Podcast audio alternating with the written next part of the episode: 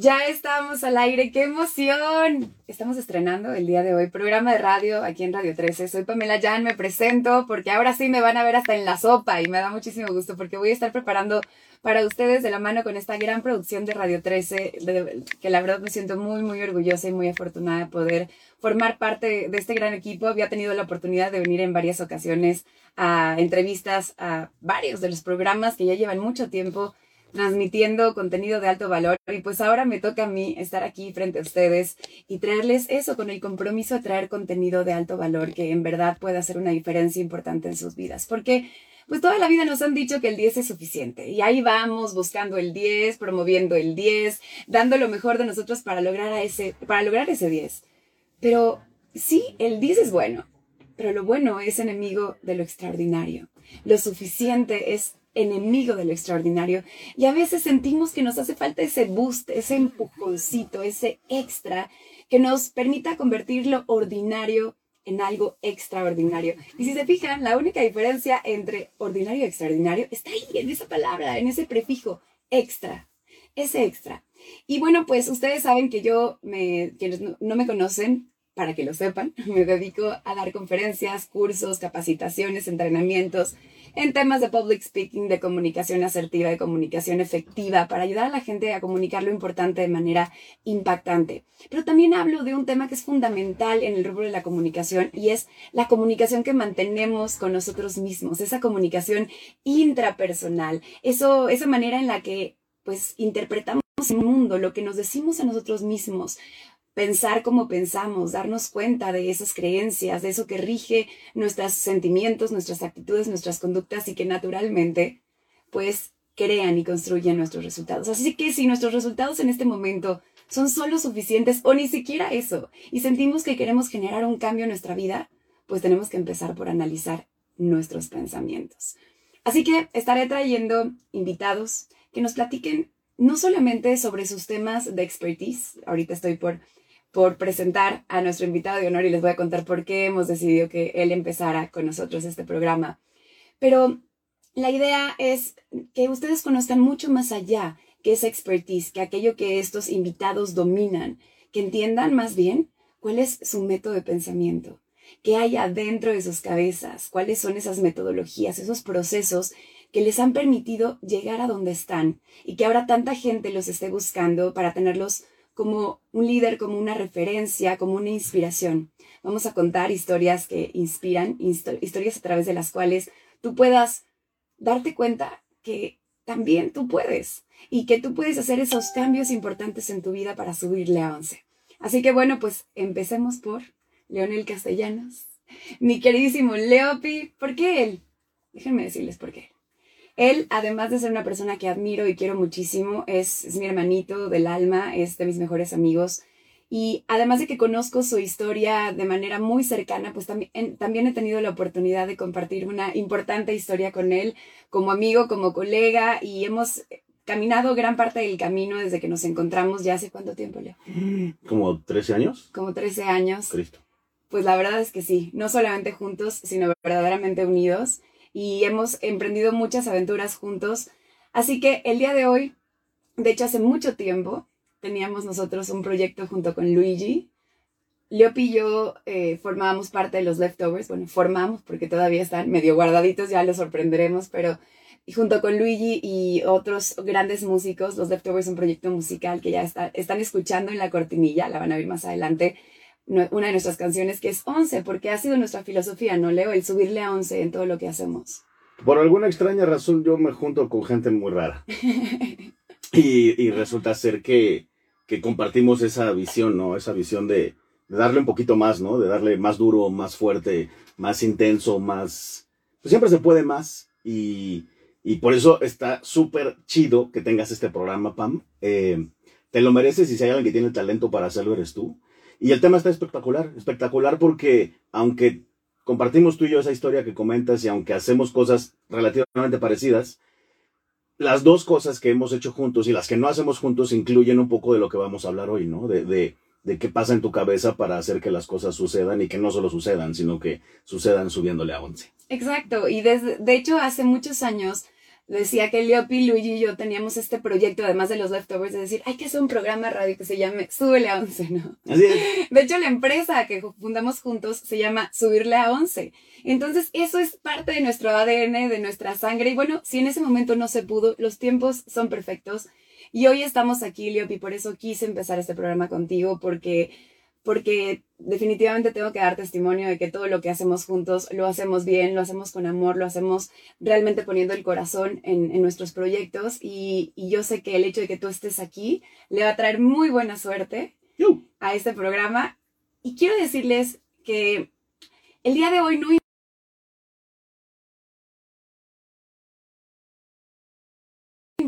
el creador del efecto Leopi, que hoy se dedica a incluso no solamente a coachar y asesorar a muchas personas para sentirse más seguras, para poder proyectar lo mejor de ellos y poder conseguir pareja, sino que también se dedica a ser coach de coaches, a transformar la vida de personas que a su vez quieren impactar la vida de muchos otros que están en esa búsqueda constante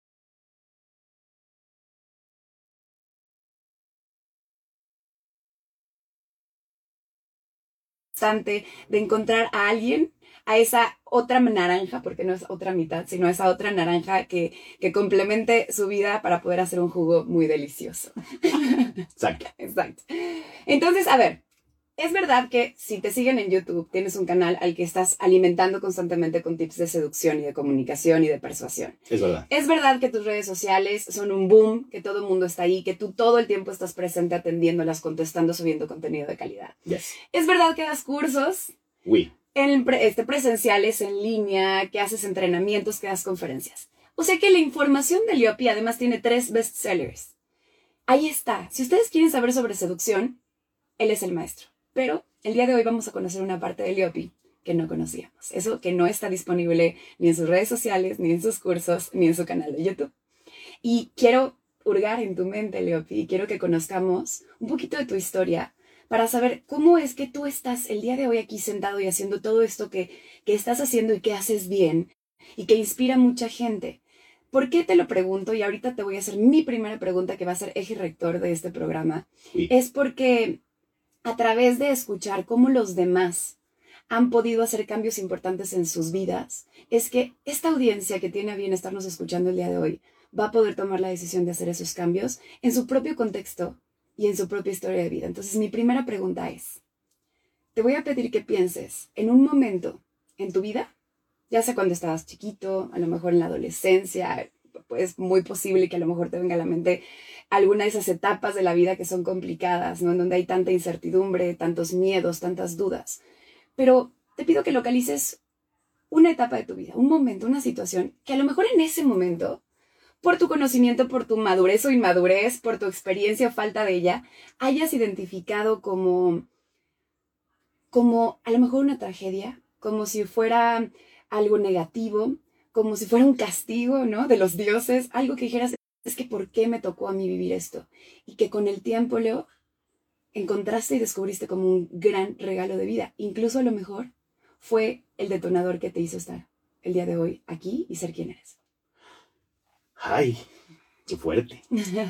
Pues la verdad es que está muy fácil. Para mí es muy, muy obvia la respuesta y seguramente tú ya te la sabes, Pam. Tal vez para ti no fue tan... Eh, catártico, si esa es, que es la palabra, para, como para mí, pero tú lo sabes bien y bueno, para los que nos están escuchando que no tienen por qué saberlo, yo soy músico desde que tenía 11 años de edad. A esa edad empecé a aprender a tocar el piano. Cuando salí de la prepa decidí estudiar composición y desde que yo puse mi primer dedito en un piano, mi plan era ser estrella de rock. ¿no? Mi plan era hacer giras, sacar discos, tocar. Eh, ser famoso pues no era realmente algo que, que, me, que fuera un proyecto, pero era como parte de y le dediqué toda mi vida.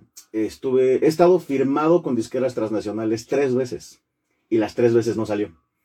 Eh, la primera con un grupo que yo tenía que se llamaba Tiempo Real, firmamos con Melody, la que era la disquera de Televisa y valió queso. Caput. Caput. La segunda grabamos un disco producido, producido por mi queridísimo Sabo Romo. Un saludo, Sabito. Caifán. El Caifán. Gran bajista de México. Es correcto. El maestro Sabo Romo. Y lo mismo, ¿no? Lo sacamos y pues creo que vendimos cinco copias. Y Caput número dos. Y Caput número dos.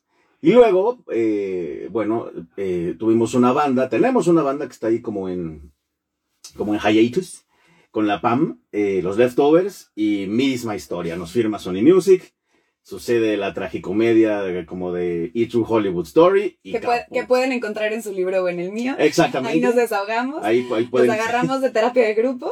ahí pueden leer nuestros traumas. Pero cuando se pospuso, se, se arruinó el plan de sacar el disco con Sony Music, pasaron muchas cosas por mi mente, porque número uno, eso pasó cuando yo ya tenía 40 y feria. Eh, eso pasó cuando, bueno, cuando eso pasó, como que el grupo se, se desanimó y como que Pamela estaba en otra cosa y, y Luigi estaba en otra. Y sí me pasó por la mente eso que tú decías, ¿no? O sea, ¿por qué si estoy haciendo todo bien? ¿Por qué si estudié música? ¿Por qué si toco súper bien? Eh, ¿Por qué si le echo ganas? ¿no? Porque dicen, échale ganas, como si eso fuera la, la fórmula del éxito. ¿Por qué si le echo ganas no están pasando las cosas? Es correcto.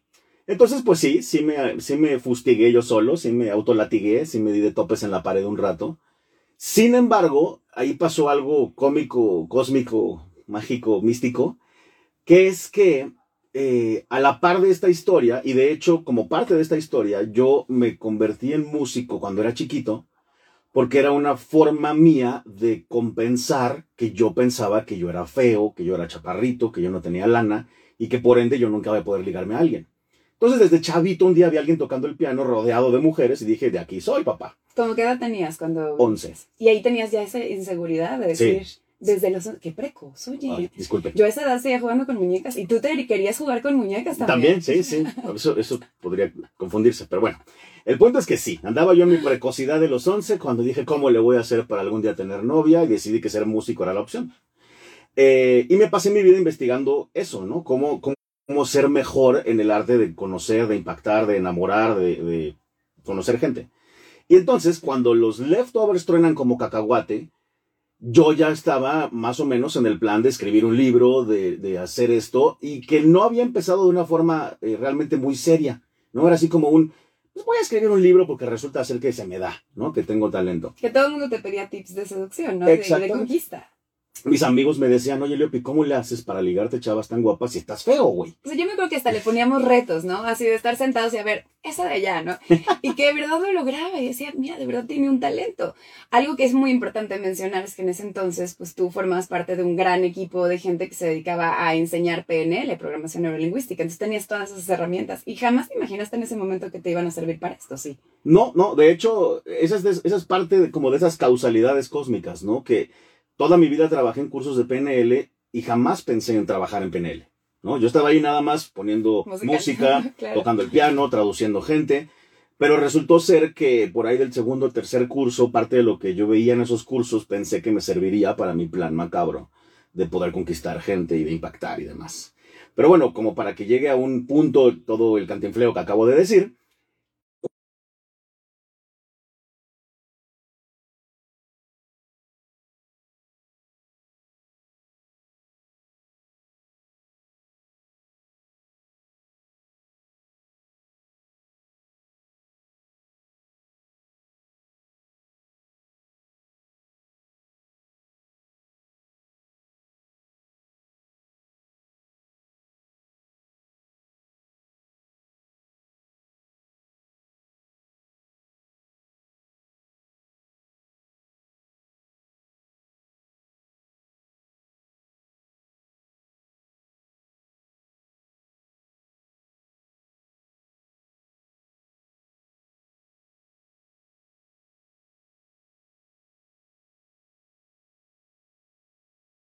no tenía ni idea de lo que iba a pasar, ¿no?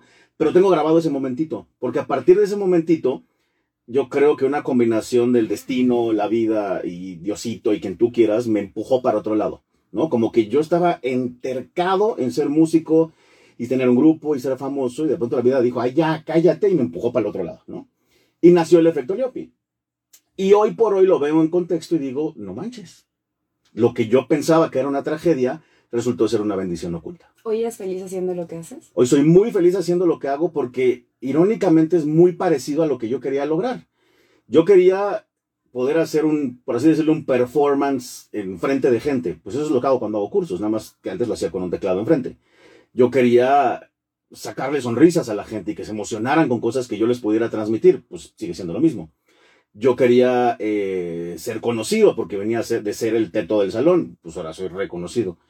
Eh, yo quería enseñarle a la gente que yo podía hacer algo muy bien y pues eso es lo que hago, solamente tiene una forma diferente, ¿no? No es, no es ahora musical, sino que es en contexto de enseñarle a gente herramientas que hoy por hoy además me hacen muy feliz porque a mucha gente literalmente le cambia la vida cuando salen de estar solos muchos años o cuando logran soltar una relación tóxica o cuando finalmente consiguen el sueño que tenían de casarse.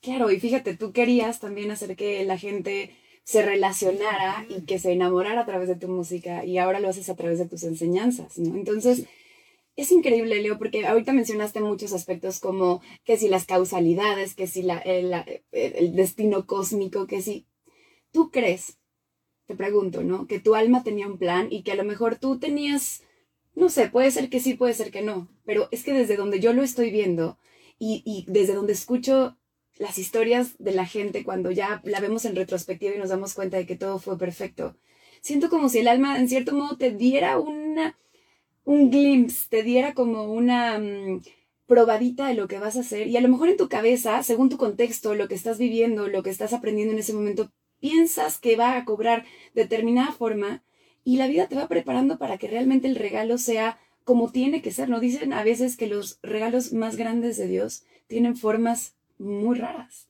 Correcto. ¿No? Y, y a esto yo le llamo, bueno, no le llamo solo yo, hace poco tiempo descubrí en un curso de un invitado que ya tendremos aquí próximamente de emprendimiento, que es Pepe Sevilla. Pepe mencionó una palabra que se llama pronoia. Y ya te cuenta que dije, pronoia, la mencionó. Dije, qué raro. Y entonces empecé a buscar esa palabra y resulta que esa palabra, Leo, hazte cuenta que encapsula o describe perfectamente mi filosofía de vida y esto que estamos hablando ahorita. La pronoia es lo contrario a la paranoia. Fíjate, ¿sabes lo que hace una persona paranoica? Sí, sí. ¿Qué hace? ¿Cómo, ¿Cómo describirías a un paranoico? Pues está como asustado todo el tiempo de que le pase algo que normalmente está en su imaginación. Exacto, ¿no? O que, por ejemplo, todo lo ve como, como un riesgo, no piensa que todo el mundo quiere hacerle daño, que todo le va a salir mal. En cambio, un pronoico es lo contrario al paranoico. El pronoico es una persona que piensa que todo lo que le está pasando tiene un para qué, tiene una razón de ser, que todo mundo, incluso, fíjate esto, incluso si quieren hacerles daño, les van a acabar haciendo un bien. ¿Por qué? porque su mirada, su atención, su enfoque está en cómo puedo crecer a, partir de esto. Esto que estoy experimentando, ¿para qué me va a servir? ¿Cómo me va a volver una mejor persona? ¿Cómo voy a sacar provecho de esta enseñanza de alguien que me lastimó, de alguien que me transó, de alguien que trató de hacerme daño? Y que lo único que acabo haciendo es hacerme crecer porque yo lo elegí. Entonces, esto tiene mucho que ver con lo que me dices, porque cuando escuchamos estas historias, que así como tú tienes la tuya, yo te puedo apostar que todos los que nos están escuchando tienen esos momentos en donde dijeron, caray, es que ¿por qué esto me pasa a mí? Solo a mí, ¿no? Qué horror, es una tragedia. Y a través de escucharte se pueden dar cuenta de esos mismos momentos, esos propios momentos en donde cuando se desenvuelven las cosas, resulta que estamos en donde teníamos que estar y que todo es perfecto. Esa es la pronoia. Ahora, el problema es que cuando nos esperamos a ver las cosas en retrospectiva, pues caray, cuánto tiempo de sufrimiento, de duda, de incertidumbre. Imagínate que a ese niño de 11 años llegara un día una persona y le dijera, no te preocupes, Leopi, eres perfecto. Así como te están ocurriendo las cosas en este momento, son perfectas. Esto que estás viviendo lo tienes que vivir para poder llegar a donde vas a llegar. Y entonces ese niño hubiera podido ser mucho más feliz, mucho más pleno, se hubiera sentido más seguro y se hubiera sentido menos confundido y menos castigado a lo mejor por, por sus circunstancias.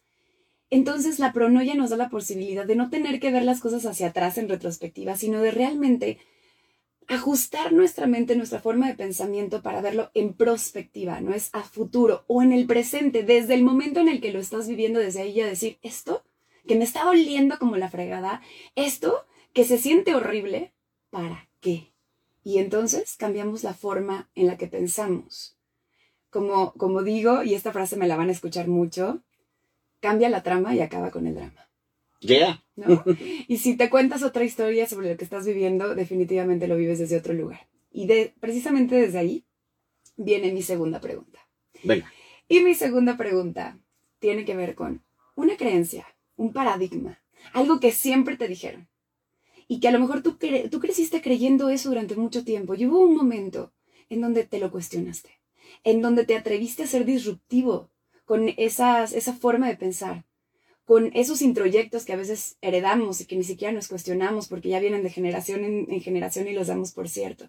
Pero hubo un momento en tu vida en donde una creencia cambió y cambió porque la identificaste y porque decidiste cambiarla. La pregunta es, ¿cuál es esa creencia que al cambiar cambió tu vida y cómo le hiciste para darle la vuelta? Es una gran pregunta porque la respuesta es muy divertida. A ver.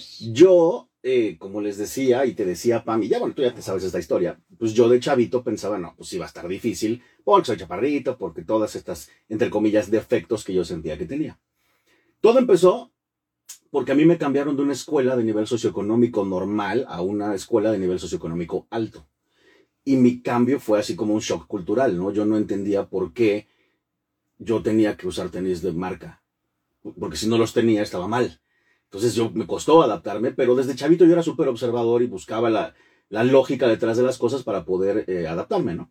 Entonces entro a esa escuela y pues todos mis compañeritos eran súper seguros de sí mismos o parecían serlo. Eh, asertivos, eh, algunos eran guapos, no, cosas así que a mí me hacían pensar que yo no tenía lo que se requería, ¿no? Esa era la creencia que yo tenía, que en realidad me la inventé yo que es la peor parte, ¿no? Nadie me dijo a mí, no eres suficiente, o estás feo, o, no, no, la vas a armar. No, yo me la, yo me la dije solito en mi mundo mental de niño de 11 años, comparándome con mis compañeritos de la escuela, ¿no? Entonces yo creía que yo no iba a poder, además de que era penosito y calladito, entonces encima de esa creencia había otra creencia que era, pues es que eres inseguro, no tienes suficiente autoestima, eh, pues no, no la vas a armar. Entonces esa creencia yo la viví por un buen tiempo. Empezó a cambiar un poquito cuando empecé a aprender piano, porque en los momentitos que yo tocaba el piano, pues la gente me admiraba y me seguían y, demás. Pero no fue ese el momento clave. El momento clave fue en quinto de prepa. En quinto de prepa, un amigo mío de la escuela y yo nos tocó organizar el concierto de las banditas de la escuela. Entonces los grupos que habían en la escuela eh, ensayaban y un día al año hacíamos un conciertito con un escenario y unas bocinitas. Solo que ese año, mi amigo y yo decidimos hacerlo en grande. Y rentamos un equipo de sonido gigante, rentamos un puente de luces, hicimos un escenario grandote, y era un súper concierto, ¿no? Llega el día del concierto, y yo iba a tocar la batería en ese concierto. Y justo antes de subirme yo estaba cagado de miedo. Así de, ¡ah! ¿Qué va a pasar? Eh, porque no sabía si a la gente le iba a gustar, no sabía si me iban a aceptar, no sabía si yo les iba a gustar. Yo estaba asustado. Y pensé, ¿cómo le hago para no, que no se me vea, ¿no? Que la gente no se dé cuenta que tengo mucho miedo. Y pensé en una cosa que hoy le enseño a mis clientes, que, eh, que de hecho es básicamente el principio fundamental de la programación neurolingüística. Pensé en modelar a alguien.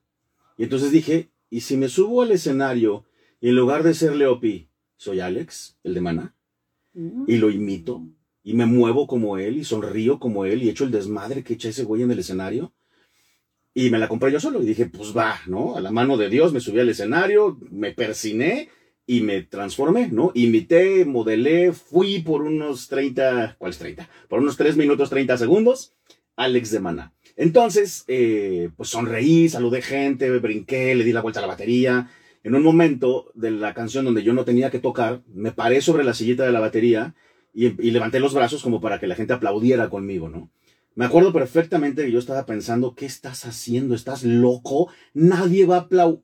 Y todo el mundo empezó a aplaudir conmigo.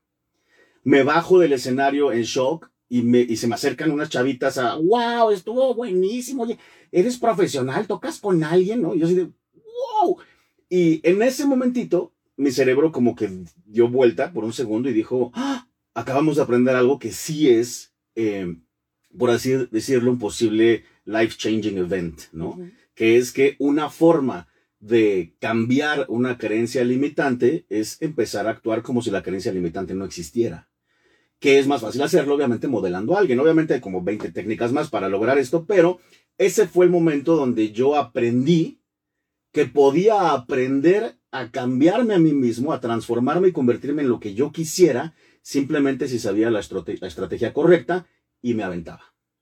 Fíjate que, que importante esto que dices, porque cuando tú te dedicas a ayudarle a esa gente con la que contactas todos los días, ya sea a través de asesorías o de cursos, para sentirse más seguros, ¿no? Porque una persona a lo mejor que nunca ha tenido pareja o que siempre ha tronado en todas sus parejas o que realmente nunca ha logrado seducir a alguien más o atraer a alguien más, pues puede caer en el riesgo de decir no soy suficiente, no soy perfecto así como soy o simplemente no, no merezco o, por ejemplo, no estoy bien, ¿no? Algo me falta, estoy incompleto. Entonces, eso siembra una gran inseguridad, eso definitivamente tiene que aplastar tu estima cuando esto que tú aprendes a través de otra historia, que ahora resulta que tuviste que vivir, porque si no lo hubieras vivido, no hubieras aprendido esto. Y si no lo hubieras aprendido, no lo estarías enseñando ahora y no estarías cambiando la vida y la forma de pensar de otras personas, enseñándoles cómo cambiar sus creencias. ¿no? Entonces, dime una cosa, no, no lo sé, yo cuando doy cursos de oratoria, por ejemplo, que también es una de las cosas donde la gente le tiemblan las piernitas cuando hablan en público, cuando hacen una presentación, cuando están en una entrevista, ¿no? Y, y muchos de ellos me dicen, es que yo nunca he hecho esto, yo no sé hacer esto, yo no soy extrovertido, esto no es lo mío.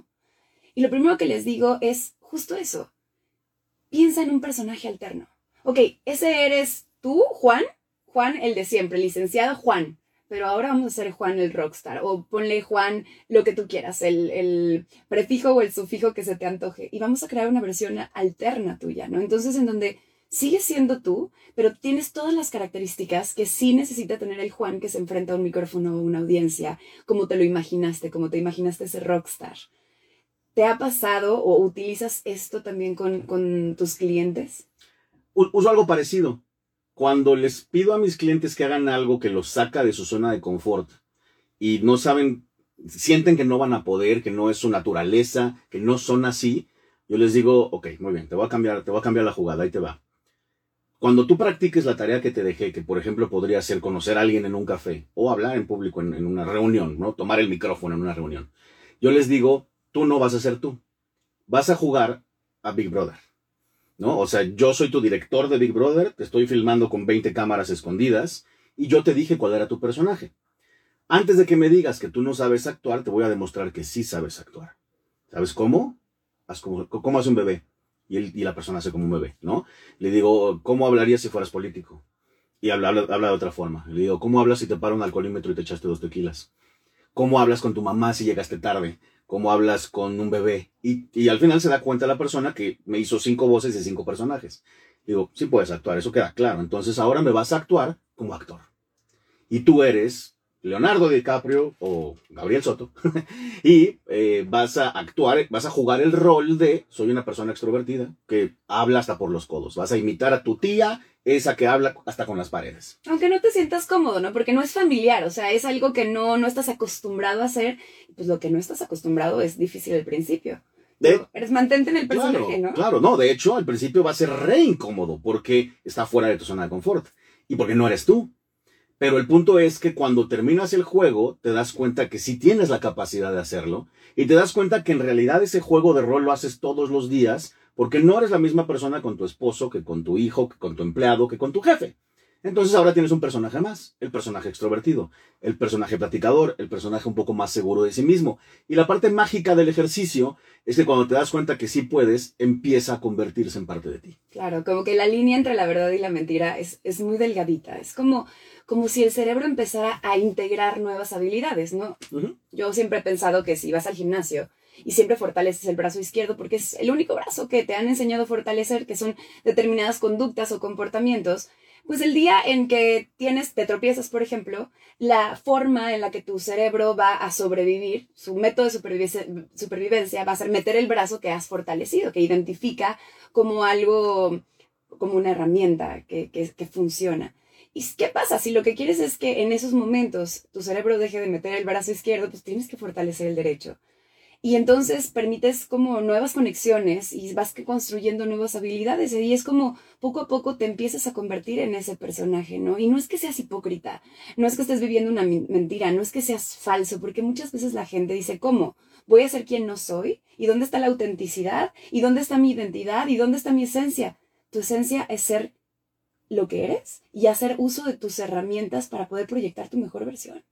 La versión de tu alma, ¿no? O como lo quieras ver. Yo siempre pienso que, que no pensamos que lo que, es, lo que creemos que somos no está terminado. Tú crees que, no, ya, así soy. Ya así me quedé porque ya tengo 30, ¿no?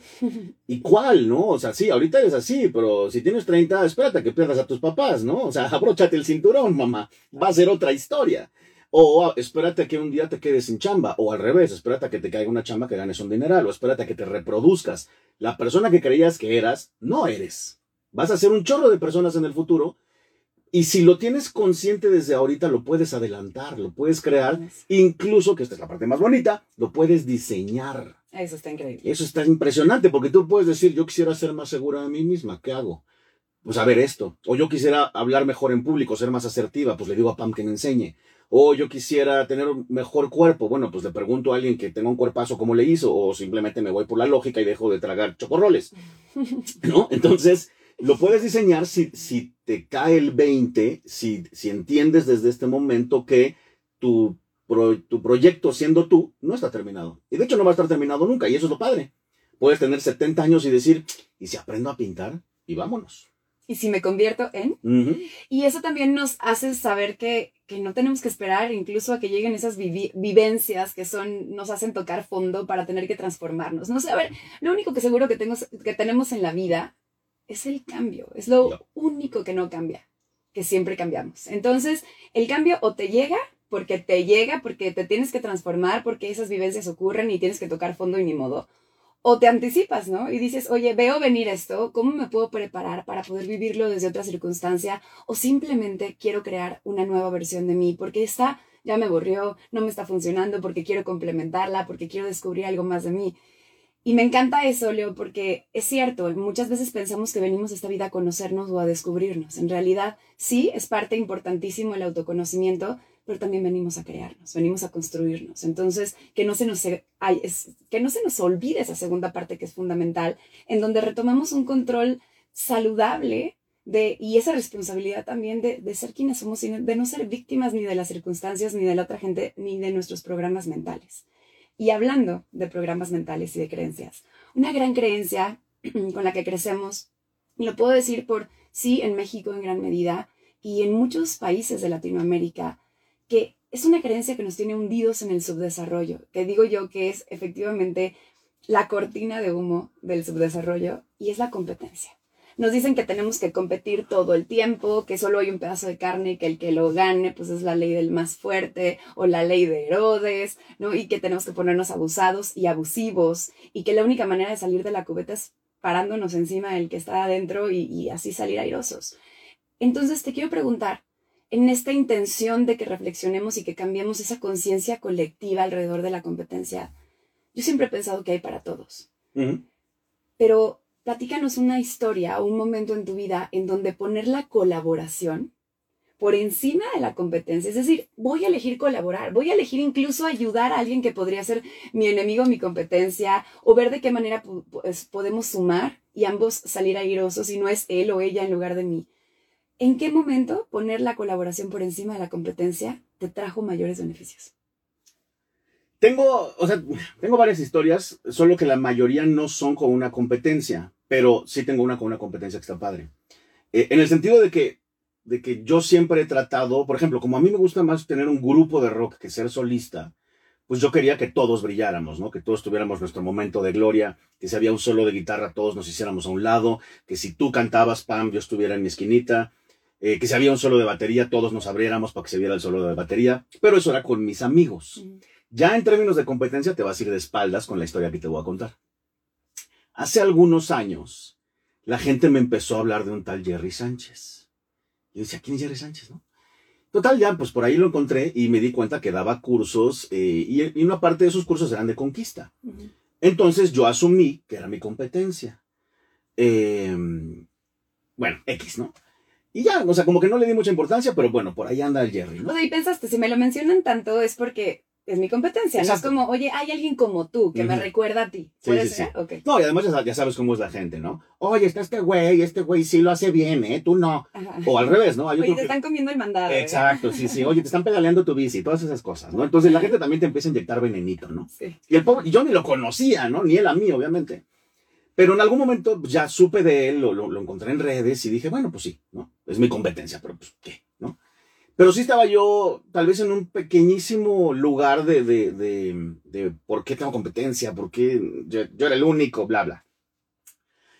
Estuvo muy gracioso porque hace como seis o siete años, un día yo estaba en Puebla, fui a ver a una amiga, me quedé en un hotel, se abre el, el elevador del hotel y enfrente de mí Jerry, Jerry Sánchez, Sánchez, con cinco alumnos, ¿no? No. Entonces, ¿sabes? escuchaste la musiquita así de...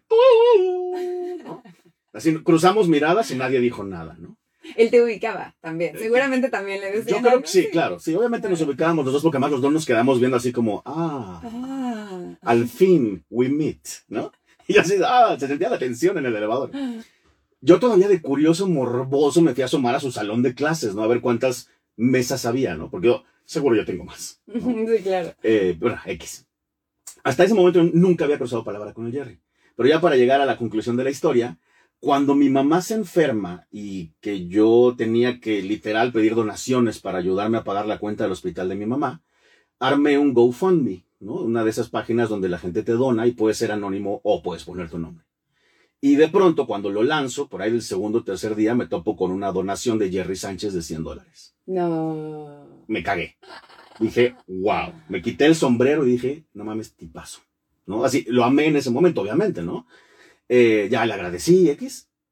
Y unos años, uno o dos años después, eh, Jerry sacó un libro. Eh, y yo dije, pues, favor con favor se paga, ¿no? Aunque no fue favor, pues fue un, fue un buen detalle de parte del buen Jerry. Y entonces, no le pedí a Jerry el libro, me metí a su página a comprarlo.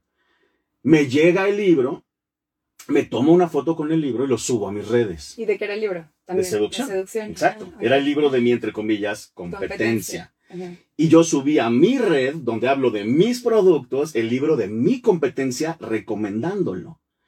Eh, y ya, Jerry me escribió, qué buena onda, qué chido. Y lo, lo bonito de la historia es que hoy por hoy, cuando de pronto hay programas de tele o algo donde quieren hablar de seducción y yo no puedo ir, le pregunto a Jerry si quiere ir.